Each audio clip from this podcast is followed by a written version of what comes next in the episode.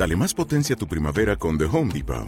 Obtén una potencia similar a la de la gasolina para podar, recortar y soplar con el sistema OnePlus de 18 voltios de Ryobi desde solo 89 dólares. Potencia para podar un tercio de un acre con una carga.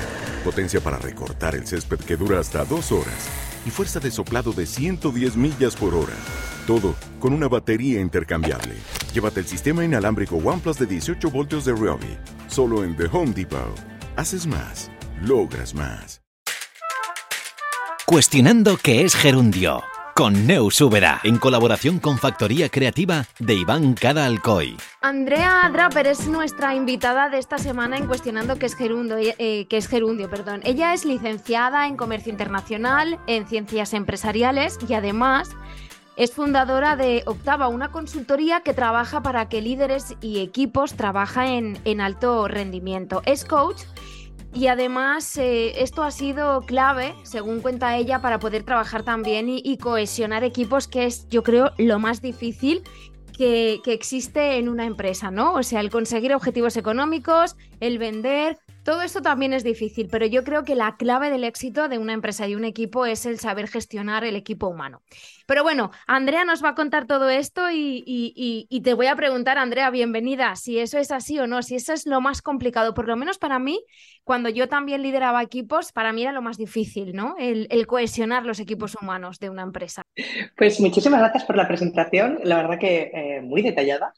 Y es un placer para mí estar aquí y respondiendo a la pregunta, sí, para mí es lo más difícil y a la vez es lo más bonito. Precisamente por eso me hice coach, porque eh, me encontré muy joven liderando equipos sin tener una, digamos, formación o un conocimiento sobre cómo gestionar o cómo liderar equipos. Uh -huh. Y tuve que aprender, pues como aprendemos muchos, ¿no? A base de prueba y error, sobre todo muchos errores. eh, entonces, bueno, ap aprendí a través de certificarme como coach. ¿Vale? Levanté la mano, afortunadamente la empresa donde estaba, eh, la persona que eh, escuchó mis súplicas de necesito ayuda era coach. Entonces me dijo, tú no necesitas un curso, tú lo que necesitas es certificarte como coach. Uh -huh. Entonces yo dije, ¿cómo? ¿Qué quieres decir? Yo lo que necesito es herramientas para liderar el equipo. Ya. Eso. Y de ahí viene la máxima, ¿no? De, sí, sí, pero es que para liderar equipos primero tienes que poderte liderar bien a ti. Claro. ¿No? Y, y por eso emprendí el, este viaje, primero de autoconocimiento, de liderazgo, que acabó después de 17 años en el mundo cor corporativo, fundando la empresa Octava. Uh -huh. Y buscando, pues, traspasar este conocimiento y estos aprendizajes al mundo empresarial desde el otro lado, ¿no? Desde, ostras, he estado aquí, ¿no? He estado trabajando en equipo, he estado liderando equipos, he estado en el sistema corporativo eh, durante 17 años eh, y ahora pongo pues estos aprendizajes pues, al servicio de las personas y las empresas. Yo creo que esa es la clave, ¿no? El liderazgo verdadero empieza en el autoliderazgo, ¿no? Y Andrea, ¿cuántos, supongo que tú lo verás, ¿no? En tus clientes. ¿Cuántos líderes de equipo no tienen ese autoliderazgo, ¿no? O, ¿no? o no saben, ¿no? Cómo hacerlo y por eso, simplemente por eso, los equipos llegan a fracasar. Supongo que eso lo habrás encontrado, ¿no? Bueno, yo creo que lo hemos vivido todos, lamentablemente, y, y incluso yo también, ¿no? O sea, al final, cuando aprendí a gestionar equipos, fue cuando supe sacar los mejores eh, resultados eh, para la empresa. Uh -huh. Eh, yo creo que es una pena y, y, afortunadamente el mundo está cambiando, pero cuando hacemos la carrera o, o, los estudios o el grado o lo que sea, hay muy poca formación en habilidades interpersonales. Sobre todo nos enseñan contabilidad, nos enseñan marketing, nos enseñan técnicas comerciales, uh -huh. eh, nos enseñan infinidad de cosas y todas muy valiosas. Sin embargo, ninguna de estas cosas sirve si no tienes las habilidades interpersonales para poder eh, llevarlas a cabo. Y ahí me explico. Tú puedes ser muy bueno en marketing, pero si no eres capaz de comunicar, va a ser muy difícil que la empresa y las personas que están dentro de la empresa te compren la idea que a lo mejor has tenido.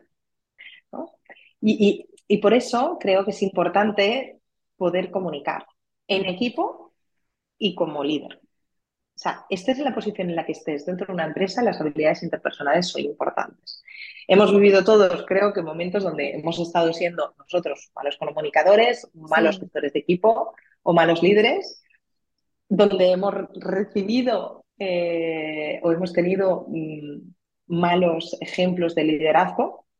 Y yo creo que es, reside en la responsabilidad personal de decir, oye, ¿cómo quiero estar siendo yo como trabajador, como compañero y como líder eh, para dar lo mejor de mí? ¿Ese podría ser uno de los principales retos que tienen los líderes hoy en día, Andrea? Sí, eh, definitivamente. El... Hoy en día Google lo sabe todo, ChatGPT lo sabe todo.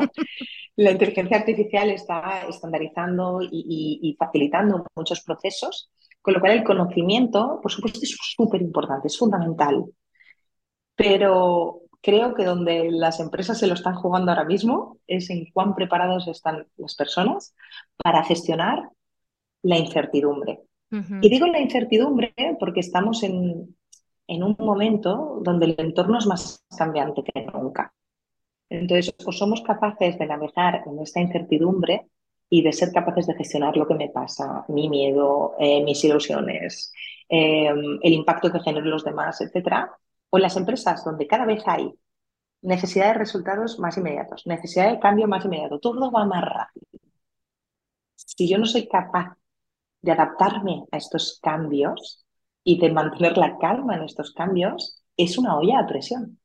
Entonces, el gran reto de las empresas es dar las herramientas a los trabajadores y a sus líderes para ser capaces de gestionar el estrés, el cambio y, la necesidad de velocidad en los tiempos actuales.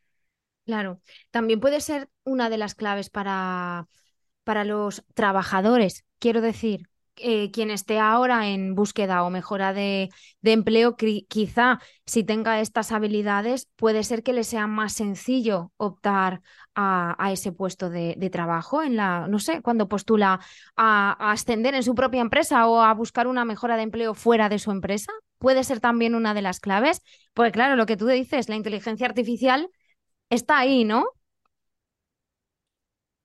Claro, la inteligencia artificial está ahí, el Google ha, facilitado el acceso a muchísima información, pero lo que es clave es decir, oye, en un momento donde tenemos sobredosis de información, hmm, Estamos, eh, estamos eh, intoxicados ¿no? de tanta información. Claro, el poder de la toma de decisiones es lo que es relevante, porque Google no va a tomar la decisión por ti.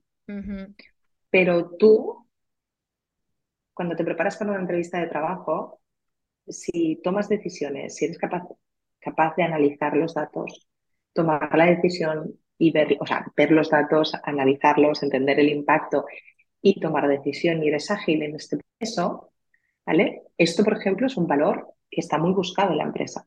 Si eres capaz de comunicar lo que necesitas comunicar, adaptándote a los diferentes eh, destinatarios de ese mensaje, si eres capaz de gestionar un conflicto, entonces, eh, sí, sí, cuando estás buscando trabajo considero que es muy importante entender cuáles son tus puntos fuertes en cuanto a conocimientos técnicos, pero también en estas eh, habilidades que considero que son las poderosas y que son las que te van a permitir sobrevivir y, no solo sobrevivir, sino destacar en un entorno profesional. ¿no? Y, y, que tú seas capaz de dar este valor añadido dentro de una empresa.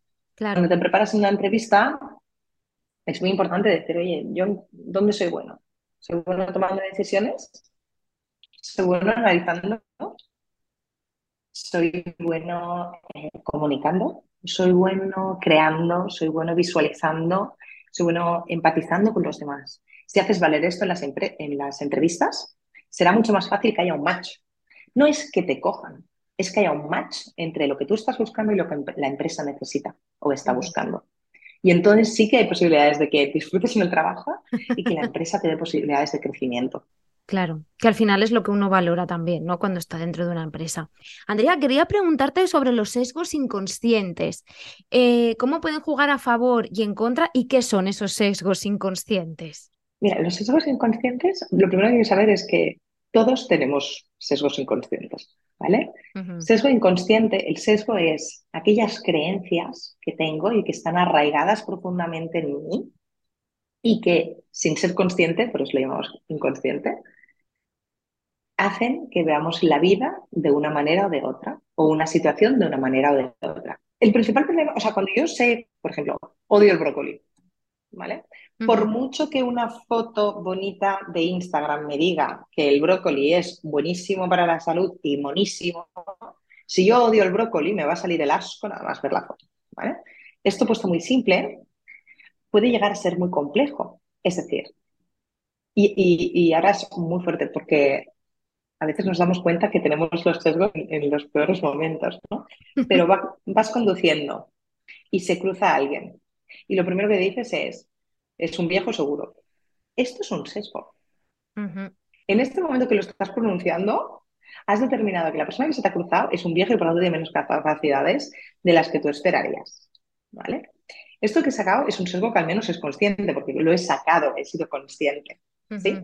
Muchas veces, cuando, por ejemplo, en selección de personal, vemos el currículum y esto está demostrado. El mismo currículum con nombre de chica, el mismo currículum con nombre de chico, los evaluadores penalizan al de nombre de chico y no son conscientes. No somos conscientes. Entonces, los datos están para generar conciencia, ¿no? Y esto se han hecho estudios, se han hecho estudios donde la mitad de, de, la, de la prueba le han dado hombres y a la otra mitad mujeres del mismo caso y han evaluado más duro a la mujer que al hombre, siendo el mismo caso y solo cambiando el nombre. Entonces, una vez tienes los datos, lo primero que tienes que generar es conciencia, porque tú no puedes gestionar aquello que no conoces, aquello sobre lo que no tienes conciencia. Entonces, primero es encontrar cuáles son los sesgos que limitan tu empresa. Por ejemplo, en RH, ¿no? Si en RH, eh, aun con la mejor de las intenciones, porque nadie lo está haciendo intencionadamente, ¿eh? hay un sesgo sobre sexo, por ejemplo, lo que tienes que hacer es buscar la manera de erradicar esto. Primero, ser consciente. Segundo, ver cómo trabajarlo. ¿Qué hago? ¿Elimino los nombres de los currículums? ¿Hago currículums ciegos? Em, ¿Qué hago? ¿Hago talleres para formar a, los trabajadores y generar conciencia sobre esto? Y a partir de aquí puedo accionar. Entonces, los sesgos inconscientes son aquellas creencias que están arraigadas en la cultura, en este caso de una empresa, pero que limitan y definen la cultura de la empresa. Resumiendo y devolviéndote la respuesta toda corta. no sé si me he explicado. Sí, te, has explicado perfectamente, sí, sí. Jolín, pues es algo que también hay que trabajar mucho, entonces, eso, ¿eh? Porque claro, si no somos, si no somos conscientes de esos sesgos, podemos estar perjudicando sin saberlo a la propia, a nuestra propia empresa, ¿no? También. Totalmente, totalmente. Pero fíjate, hay muchas veces que no somos conscientes, pero nuestro lenguaje ya nos da pistas. Por ejemplo, no me seas niña. ¿Qué quiere decir no me seas niña? Esto lo vemos en nuestra sociedad. Todos los días podemos escuchar una cosa de estas. Entonces, sí, las empresas y, la sociedad ¿eh? tenemos un deber que es eh, analizar y buscar y generar conciencia sobre aquellos sesgos que están definiendo la cultura de la empresa. Y la cultura de la empresa no es lo que pone en un mural, es lo que pasa en la empresa. es lo que se vive dentro ¿no? del núcleo. Claro, es la conducta. claro, Andrea, en, octava yo creo que, ahora nos lo dirás tú, ¿no? Pero eh, ayudas a crear puentes de, comunicación, porque eso tampoco debe ser, debe ser fácil, ¿no? ¿Cómo lo hacéis? ¿Cómo, ¿Cómo se crean esos puentes de comunicación en los equipos? Pues eh, depende, depende del origen em, de la disrupción en la comunicación. ¿Por qué? Porque todos comunicamos. Totalmente. De una o de otra manera. ¿eh? Otra cosa es que la comunicación pueda tener mejor o peor impacto, mayor o menor impacto. Entonces, nosotros lo que, lo que trabajamos en Octava es definir em, cuál es el sistema de comunicación actual en la empresa, ¿vale? O en el equipo. Sobre todo trabajamos cuando son equipos en concreto, ¿vale? ¿Cuáles son los estilos de comunicación que están teniendo las personas en este equipo? Y a partir de aquí buscamos cómo crear puentes de comunicación entre ellos. En un equipo siempre vas a tener personas más introvertidas, personas más extrovertidas, personas más racionales, personas más emocionales. Y, esto está bien y así nos definen, ¿no? Ahora, entender cuándo me voy a dirigir con una persona introvertida quiere decir tomar la responsabilidad de que la persona que tengo delante tiene un ritmo diferente al mío. Una persona introvertida primero piensa, luego habla y luego piensa. Claro. Yo tengo una tendencia extrovertida y quiero comunicarme eficientemente con una persona de carácter más introvertido, voy a necesitar adaptar mi dicción y respetar los tiempos de respuesta, entendiendo que la persona pensará y luego hablará. Si voy a hablar con una persona usando criterios más racionales, voy a adaptarme y voy a seleccionar de todos los criterios que yo tengo y voy a darle los racionales, porque serán aquellos que serán interesantes para él de todos los argumentos que tengo yo. Si voy a hablar con una persona emocional, hablaré del impacto que esto tiene en las personas, del impacto que esto tiene en mí, cómo me he sentido yo. ¿Quiere decir que estoy cambiando mi objetivo de comunicación? No, lo que estoy haciendo es crear puente de comunicación entendiendo que la otra persona no quiere que le hable como yo quiero que me hablen, quiere que le hable como a ella gusta que le hablen. Y en esencia esto es lo que tratamos de hacer, que es explicar que somos tan diferentes como personas somos y que hay diferentes rasgos que nos permiten entender y adaptarnos en escucha y en emisión. De hecho, tenemos muchos talleres de escucha, porque escuchamos poco no, no escuchamos nada. Hombre, no sería tan pesimista. No, pero sí que escuchamos lo que queremos escuchar, que también hay, ese es otro melón, que, que si se abre no estamos aquí esta mañana, pero está comprobado que la gente escucha lo que quiere escuchar, no lo que realmente eh, el otro está diciendo, ¿no? Es, a eso se le llamaría una escucha activa de verdad, ¿no? el, el prestar atención y el y el interpretar a lo mejor, no, interpretar tampoco, simplemente escuchar, ¿no? Lo que nos está diciendo el otro, no tiene más misterio, ¿no? Algo tan fácil y, tan complicado, ¿no? A la vez. Claro, porque cuando escuchamos, nosotros no solo escuchamos, sino que estamos escuchando lo que nos dicen, ¿vale? Pero esto está teniendo un impacto en nosotros. Entonces, eh, escuchamos lo que nos dicen y escuchamos a la vez cómo esto impacta en nosotros. Es decir, llevamos dos radios. Así que tenemos que seleccionar ¿no? y, mezclar esto y dar una respuesta. Cuando quiero realmente auténticamente escuchar al otro, necesito escuchar al otro, entender que esto tiene un impacto en mí, entender cómo me lo está diciendo el otro y por tanto cuál es el impacto de lo que, de lo que me está diciendo el otro en él y a partir de aquí ver el total de la escucha. ¿no? Este nivel de escucha requiere mucha energía. Muchísimo. Generalmente vamos con el piloto automático. Yo vengo con mi libro, ¿no? y voy a escuchar para responder, que le llamo yo. Mm, sí, exacto. De lo que tú me dices, selecciono lo que me interesa para poderte contestar lo que yo te quiero decir. Es una escucha que es útil a corto plazo y que además, oye, requiere poca energía. Entonces, hay veces, y está muy bien, que esta escucha no funciona. Ahora, quieres tener una conversación importante con tu compañero de trabajo, con tu compañero de proyecto, con tu jefe, con, tu, eh, con, con una persona de tu equipo, y esta conversación quieres realmente comprender cómo se siente esa persona, ahí tienes que escuchar desde la escucha empática, desde, ostras, voy a escuchar lo que me está diciendo, cómo se está sintiendo, cómo esto está impactando en mí y se lo voy a devolver le voy a decir, oye, me siento así con lo que tú me dices. Me dices que no estás enfadado, pero tu cuerpo me, o sea, te veo el humo salir por las orejas, ¿no? Entonces, voy a, voy a trabajar la escucha total. Esta requiere más energía, pero es mucho más profundo. Siempre cuando hago sesiones de coaching em, individuales eh, a, directivos o managers lo que sea, muchas veces me dicen, no, es que no me escucha. Y digo, ya. Digo, ¿y tú? Entonces me dice, bueno, es que es muy pesado. Digo, ah. Entonces, igual que los niños no hacen lo que, lo que dices, sino lo que haces, las personas también somos personas síncronas, ¿no? Entonces, claro. si yo no escucho, es muy difícil que la persona me vaya a escuchar. Si yo quiero que esa persona me escuche, el primero en tener que hacer el ejercicio de escucha tendré que ser yo.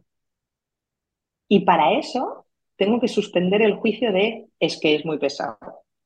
Porque si yo ya me voy a escuchar al otro pensando que es un pesado y me va a meter la chapa, no va a haber manera de que yo consiga escucharla. Claro. Y no habrá avance tampoco, ¿no? En el equipo, claro, evidentemente. Claro. No, por eso es tan importante la parte de autoconocimiento, ¿no?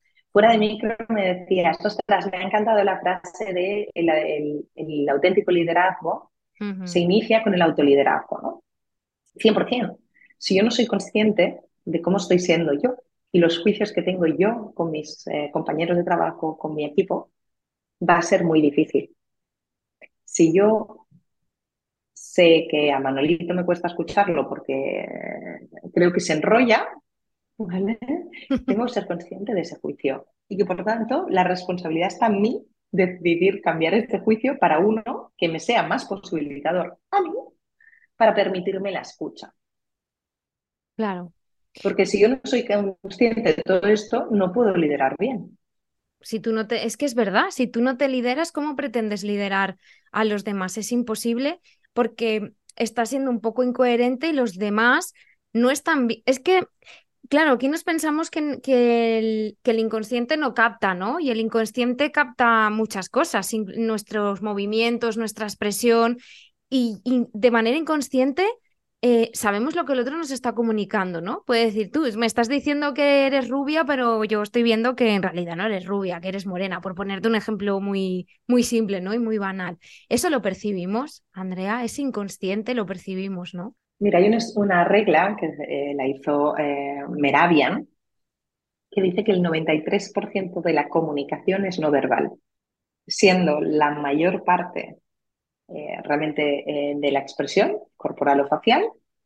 Un, creo que es un 10% es la comunicación, es decir, el tono de voz, y solo un 7% es la palabra. Pues imagínate. Entonces, realmente estamos todo el día hablando mi lado no consciente con mi lado no consciente. Y Andrea, con todo esto encima de la mesa y con este ambiente tan cambiante que además lo hemos comentado al principio, ¿qué liderazgo es necesario en este entorno, ahora, en estos tiempos? Pues eh, yo te diría que un liderazgo vulnerable.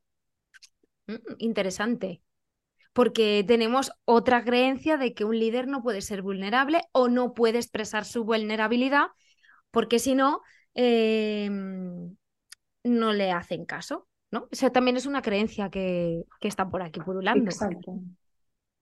Hay, muchas, creencias, esta es una de ellas. Y, para mí, fíjate que he dicho vulnerable y no he dicho humilde.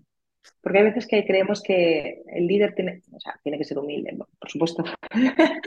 Pero sobre todo lo que para mí tiene que ser es vulnerable.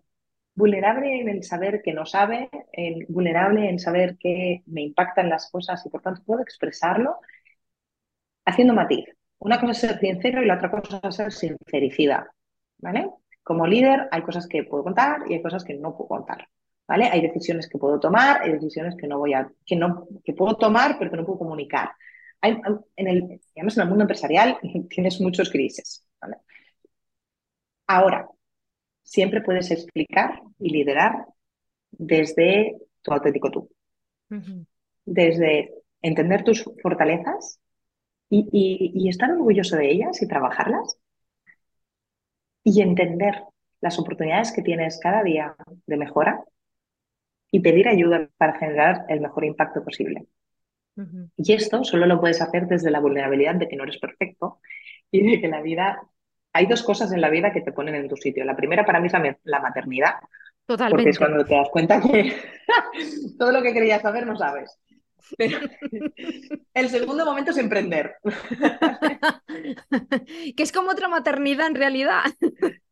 Sí, sí, sí. Bueno, hay una parte física un poco menos acusada, pero es otro proyecto, ¿no? Sí. Y entonces, e, estas dos lecciones dan mucha vulnerabilidad y dan, una buena lección, ¿no? De entender qué sabes, qué no sabes y, de reprogramarte en, ostras, pues lo que creía saber, pues se ve que no sé tanto, ¿no? Ahora, aunque no hayas sido madre o padre y no hayas emprendido, cada día tienes una oportunidad para entender cuál es, y volvemos al autoconocimiento, si te fijas, ¿eh? Claro. ¿Cuáles son los puntos fuertes? ¿Cuáles son las cosas que pues, impacto? ¿Y cuáles son las cosas en las que tengo que trabajar para mejorar? Claro. Y, si soy capaz de transmitir esto en el equipo, fíjate, eh, si yo, yo hablo muy rápido, ¿vale? Hablo rápido. Los miembros de mi equipo, como teníamos una comunicación fluida, ¿vale? Ellos eran capaces de levantar la mano y decir, ¡eh! Que bajes el ritmo, que no te pillo. Porque estás yendo demasiado rápido. Por tanto, no estás comunicando bien. ¿Y el objetivo? ¿Cuál es mi objetivo? Comprenderme con ellos. Si yo soy capaz de decirles, oye, mira, sé que soy consciente que a veces cuando estoy estresada hablo demasiado rápido y me va a costar adaptarme al ritmo del otro, te pido, te pido que me ayudes y me levantes la mano y me rías y te doy permiso, porque esto hará que yo tome conciencia, me centre y haga el ejercicio para adaptarme a tu ritmo. Fíjate cómo es comunicar desde aquí y así es como trabajo yo, así es como hablo yo y a estas alturas de la vida ya no me vas a cambiar. Esto lo digo yo, vamos. es muy diferente. Claro. y los puentes de comunicación con el equipo son muy diferentes. Totalmente, no tienen nada que ver de una manera u otra. Y, Andrea, eh, otra de las cosas que, también ¿no? Eh, afectan mucho el estrés. El estrés, la gestión mm. emocional en los equipos, ¿eso cómo, cómo en Octava ayudáis a esos equipos de alto rendimiento? Porque eso también es otra de las claves, ¿no? El saber autogestionarse. Primero entendiendo lo que es el estrés. Nosotros, eh, de hecho, de las facilitaciones que más hacemos en empresa son facilitaciones de gestión de estrés donde explicamos qué es el estrés, cuál es el impacto en el cuerpo, diferenciamos el estrés positivo del estrés negativo. Eh, y luego explicamos primero las diferentes fases del estrés, para qué sirve, para qué no sirve, ¿vale? Y cómo puedo incidir y gestionar. Claro. El estrés ha sido lo que ha permitido a la sociedad seguir vivos, ¿vale? Porque el estrés es la respuesta ante un estímulo que ha permitido que no nos comiera el león. Eh, hace unos añitos ya. Lo que pasa es que la mente no es capaz de discernir la realidad de la ficción. Entonces, ahora, vale, no hay leones, pero seguimos con amenazas, bueno, leones, pero no aquí, em, pero seguimos con amenazas latentes. Entonces, si yo no soy capaz de entender que esta amenaza, pues a lo mejor no tiene la dimensión que yo creía, o aunque la tenga, yo puedo decidir cómo esto va a impactar en mí. Esta es la parte que es muy importante. ¿no? Entonces, trabajar lo que es el estrés, trabajar cómo impacta el estrés y luego dar herramientas en cómo gestionar este estrés. Una de ellas, por supuesto, es la gestión emocional. Es uno de los pilares fundamentales de la gestión de estrés, que es entender qué son las emociones, para qué me sirven y cómo puedo gestionarlas, que no quiere decir controlarlas. Eh, Andrea, ha sido un placer esta charla, se me ha quedado corta, porque estaría aquí preguntándote muchísimo tiempo más, pero no puedo, porque el tiempo ya sabes que, que vuela, no corre en estas cosas.